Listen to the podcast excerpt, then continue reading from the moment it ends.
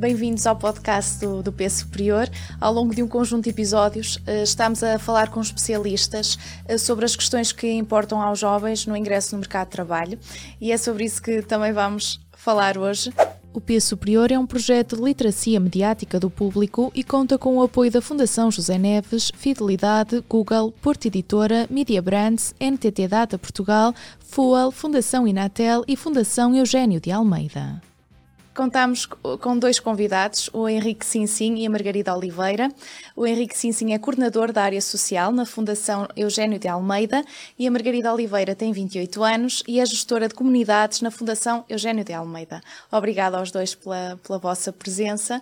Vamos já aqui começar uh, pelo, pelo início e o que interessa aos jovens quando, quando estão a terminar um curso superior e a, e a tentar ingressar no mercado de trabalho. Margarida, quais é que seriam os primeiros passos a dar?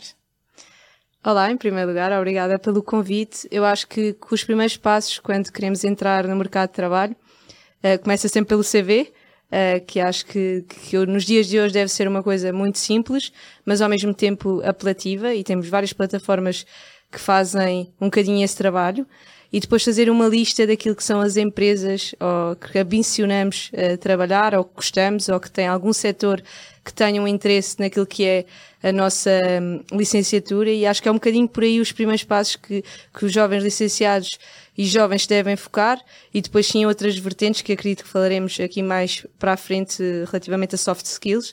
Dizer que a Fundação no, no, no, seu trabalho teve um projeto que é do governo português, que é a Incubadora Social de Emprego, e que fez exatamente isso com pessoas que estavam desempregadas e tínhamos também alguns uh, jovens não recém-licenciados, mas que estavam ainda dentro da faixa etária de jovens e que foi esse o que nós começámos a trabalhar logo desde o início. Portanto, já estamos aqui a, a, a falar da, da, preparação dos jovens e, uh, e, o currículo é uma, é uma das ferramentas uh, que podem recorrer. Eu perguntaria já agora, Margarida, uhum. o que é que um jovem recém-licenciado uh, pode, pode fazer para estar mais preparado para um primeiro emprego, tendo em conta que ainda não tem nenhuma experiência profissional? Eu acho que, que o que ajuda é ser genuíno e tentar ser o mais verdadeiro naquilo que quer passar para a empresa que o vai recrutar ou que vai à entrevista, uh, tentar eh, realçar aquilo que é efetivamente mais importante, não mandar currículos para empresas que não respondem àquilo que é a nossa licenciatura, porque às vezes caímos nesse erro. Uh, eu podia gostar muito de trabalhar no público, mas se a minha área não é, eh, não está direcionada para o público, então não faz sentido estar a mandar currículos. Acho que é fazer um bocadinho, como disse há pouco, uh, direcionarmos para aquilo que queremos muito e dentro das nossas áreas, o currículo tem muitas formas de se fazer ao dia de hoje. Pode ser digital, pode ser através de uma pen, pode ser através de uma gravação e, portanto, tem aqui um, uma panóplia de opções que podem ajudar a diferenciar-se também na entrada no mercado de trabalho. Henrique, aproveito para perguntar, eh, já que estamos a falar do currículo, eh, o que é que um candidato, um jovem, deve, deve escrever no seu currículo para chamar a atenção dos empregadores? Boa tarde. Um, eu penso que o candidato deve eh, olhar para a empresa que vai que está a candidatar, para a empresa, para a instituição, e de alguma forma ver de que forma é que vai criar valor na empresa, como é que vai acrescentar valor àquilo que a empresa já faz, como é que vai de alguma forma valorizar o posto de trabalho para o qual, para o qual se, se propõe.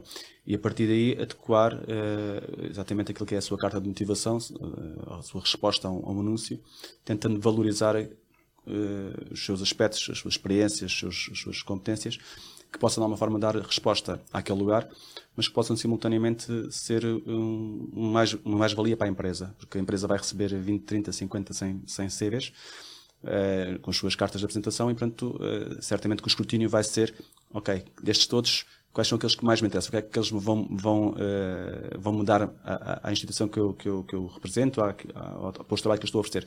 Portanto, eu diria que uh, essa preparação, compreender a empresa, compreender o posto de trabalho tentar demonstrar de uma forma muito fácil e, e, e, muito imediata, porque não vamos ter muito tempo para estar a analisar tantos CVs, uh, eh, como é que eu vou acrescentar valor, penso que é o fundamental e é o conselho que eu, que eu posso dar também. Tendo em conta que não há ali experiência profissional ainda a referir, o que é que, o que, é que um candidato pode, pode referir? Sim, não há experiência profissional, mas há experiências que podem valorizar o, a entrada no mercado de trabalho. Uh, nós valorizamos muito, ou melhor, hoje em dia valoriza-se muito uh, a participação em projetos de voluntariado, projeto, nós trabalhamos muito voluntariado também na Fundação e hum, o voluntariado é de facto muito importante para desenvolver um conjunto de competências, as competências relacionais, competências de gestão de projeto, competências de trabalho de equipa. E tudo isso uh, é algo que o, uh, quem está a analisar um currículo vai, vai valorizar. E também dá, de alguma forma a ideia do que é que qual é a rede de, de contactos, a rede de, de, de conhecimento que o, que o, candidato tem, porque isso também é muito importante, não é? O, aquilo que, é, que hoje em dia é, são muitas conexões que, que, temos no nosso dia a dia, portanto, essa, essa rede é muito importante. E, portanto, quando olhamos para um CV, mesmo que não tenhamos experiência profissional, um, podem participar em projetos de voluntariado, podem participar em projetos de associativismo, podem desenvolver um conjunto de, iniciativas, podem promover uh, qualquer coisa, enfim, um concurso de bandas, assim, qualquer coisa que mostre que uh, há iniciativa, uh, que há capacidade de, de, fazer, de concretizar, e depois também a rede de contactos que de alguma forma consegue ter. E isso, de alguma forma, consegue-se ir trabalhando. Depois há a questão das línguas, dos cursos complementares de línguas, dos cursos complementares de outras, outras, de outras competências mais técnicas também podem ir fazendo. Portanto, penso que esse, todo esse universo que não está ainda relacionado com, com, com, a experiência profissional é muito rico e será muito importante para quem está a avaliar um currículo. Margarida, tendo em conta todas estas vertentes que se podem referir no currículo, é realmente aqui uma tarefa complicada ou uh, um jovem consegue, consegue munir-se de ferramentas para, para conseguir uh, fazer uh, a melhor versão do seu currículo? Eu acho que já foi mais complicado fazer um currículo depois de ter que incluir todas as informações que para nós são sempre, ou para quem está em situação de procura de emprego, são sempre importantes mas a verdade é que já há modelos pré-definidos em que têm todos os campos que nós devemos preencher e eu acho que isso ajuda, sendo que nós sabemos que obrigatoriamente o curso e estas experiências que o Henrique há bocadinho falava há pouco de, de, de termos um papel ativo na sociedade nos também dá ali um, um, currículo mais apelativo e mais criativo também. Portanto, tudo aquilo que nós fazemos às vezes no secundário pode ajudar depois também a incluir uh, e no, no, no ensino superior pode ajudar a incluir no currículo ser uh, associações de estudantes, organizar um evento na universidade, ter uh, um grupo de jovens que tenham um papel importante fora da universidade, uh, pode ajudar e, portanto, existem ferramentas que podem, que facilitam a criação de um currículo. E o que é que vai fazer um candidato destacar-se? Eu acho que a comunicação será uma das primeiras coisas que pode ajudar a destacar. Uh, eu acho que, que, eu acho que a comunicação fala muito pelas pessoas e conseguimos, uh, e acho que passamos para o lado de lá, é sempre um momento de nervos, uh, mas acho que se consegue treinar. Hoje em dia usa-se muito o tema do pitch e, portanto, que também na área do empreendedorismo se usa e nós trabalhamos também na Fundação. Um, eu acho que isso pode ajudar a estarmos preparados para uma entrevista de emprego. Uh, eu acho que hoje em dia na internet também se encontra uh, algumas das perguntas que são típicas uh, que fazem nas entrevistas e, portanto, de estar um bocadinho preparado para aquilo que nos podem perguntar, conhecer muito bem a organização ou a empresa que, que vai à entrevista, porque certamente vão fazer perguntas sobre a empresa. E acho que é um bocadinho por aí. É, para mim seria a comunicação e seria o conselho que eu deixava. Eu acho que de, deixar uma marca positiva quando falamos é sempre mais fácil depois a outra pessoa também entender e, e perceber o que é que nós queremos efetivamente fazer dentro da, daquela empresa ou daquela organização. Henrique, concorda com, a, com esta ideia Sim, da Margarida? Sem dúvida, eu acho que hum, é, há pouco a Margarida referiu, referiu, isso, que é sermos verdadeiros, não é? Portanto, não, não, não criar ilusões no currículo que depois não correspondem, porque depois são desmascaradas em uma ou duas perguntas.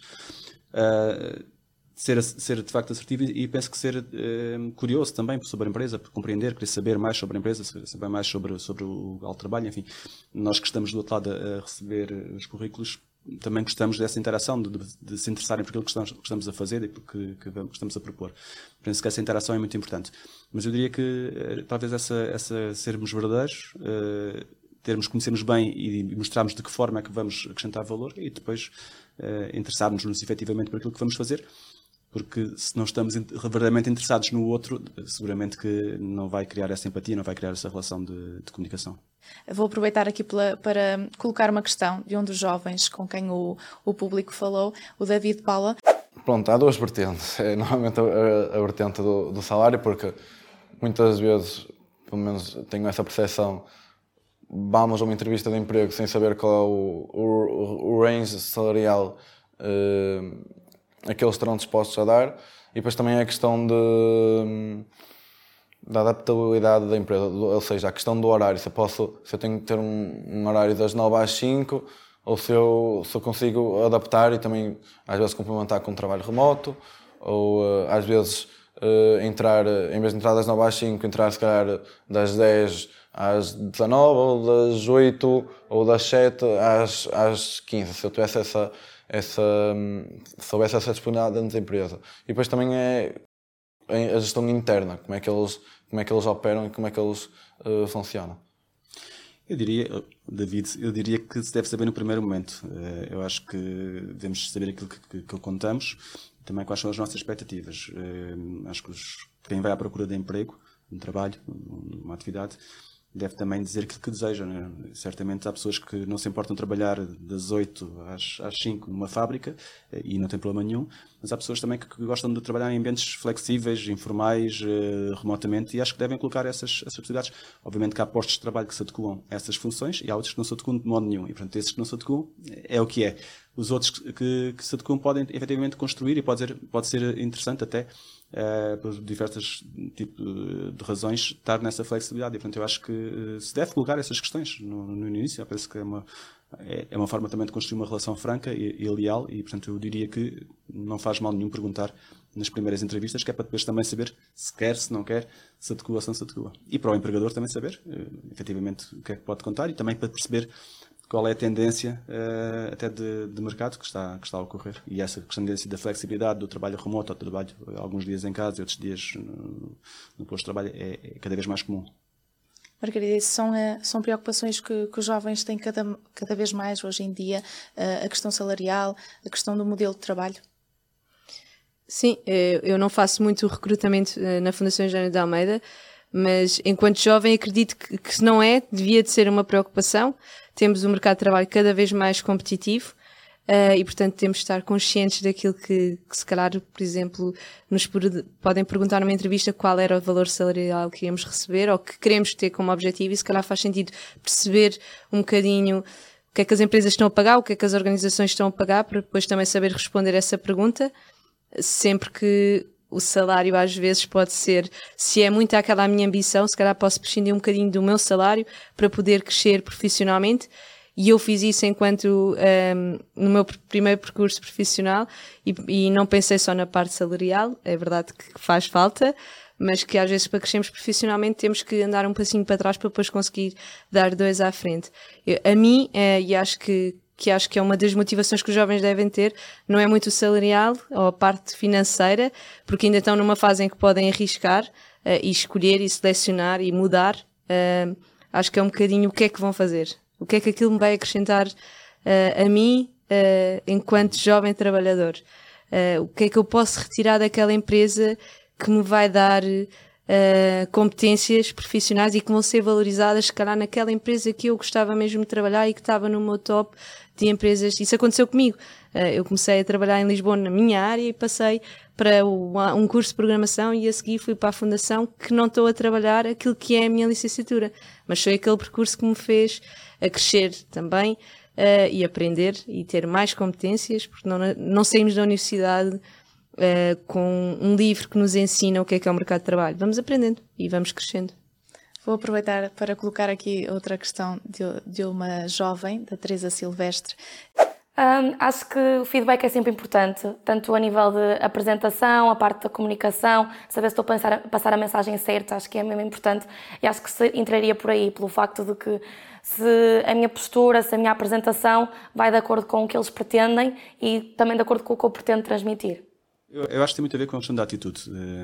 Eh, a primeira entrevista que fui, eh, melhor, a primeira ou segunda entrevista que fui, eh, já há uns anos bons, fui trabalhar para uma organização que era super informal, e eu não fiz o meu trabalho de casa adequadamente, então apresentei-me nessa organização super informal, onde, me, onde, as pessoas andavam de chinelos, daqueles de, de cabedal, e eu apresentei-me de fato e gravata.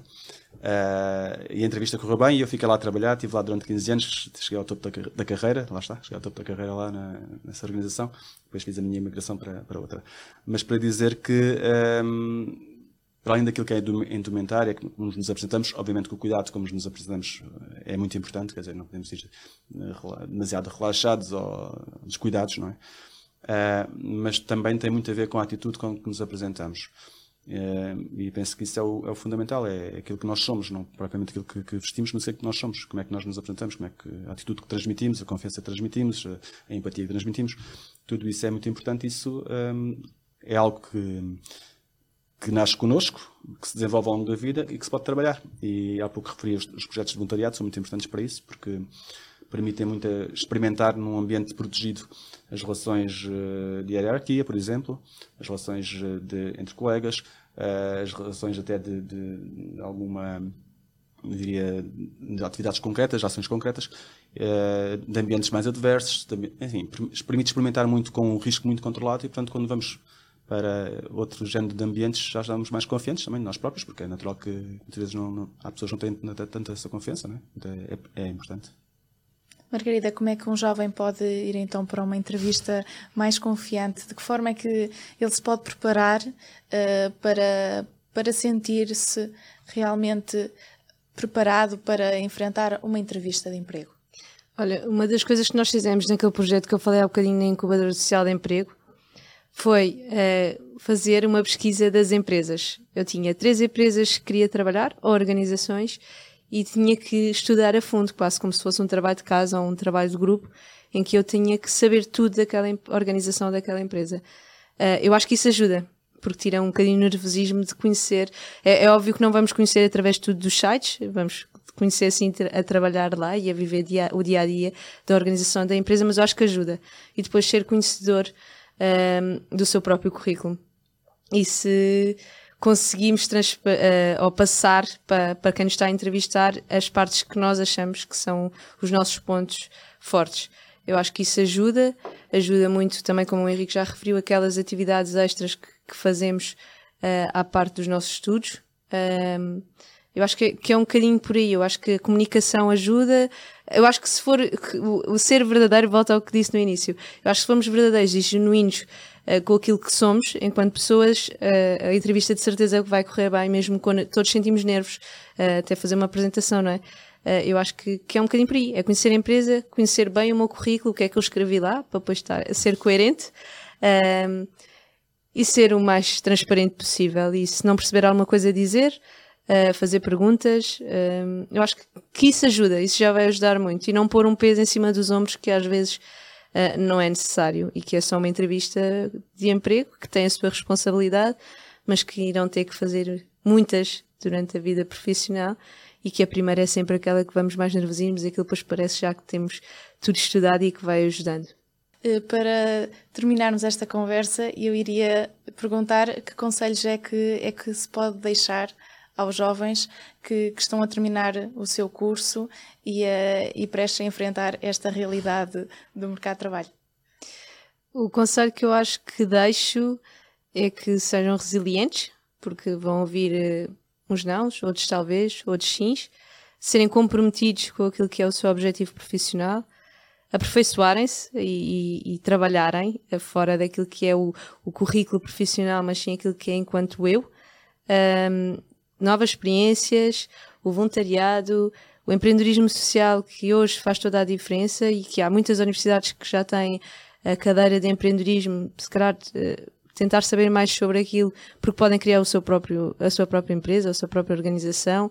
Um, eu acho que, que, que, deixava a minha prestação neste podcast e neste, nesta entrevista que é de serem resilientes, confiantes e comprometidos com aquilo que querem. Eu acho que são as três palavras que eu acho que podem ajudar os jovens que estão nesta fase de entrada no mercado de trabalho. Henrique, algum conselho final? Sim, eu, eu além destas que a Margarida diria, que a proatividade é muito importante, o interessarem-se, quererem saber mais, irem mais longe, arriscarem. É, muitas vezes é preciso sair da, sair da bolha, sair da caixa, enfim, arriscar, fazer um bocadinho diferente não ter receio de falhar, porque acontece, falhamos todos, não ter receio de falhar. Obviamente que tentamos minimizar, é? E, e, é preciso trabalhar para falhar o menos possível, mas diria que, que há que não ter medo e tentar fazer diferente, fazer mais, fazer melhor. Muito bem. Chegamos ao, ao, fim de mais um episódio do, do podcast do Peso Superior. Muito obrigada aos dois pela vossa participação e pelos contributos que deixaram aqui, principalmente aos, aos mais jovens. Um, e resta-me dizer para ficarem atentos aos, aos próximos episódios. Muito obrigado, André. Obrigada, André.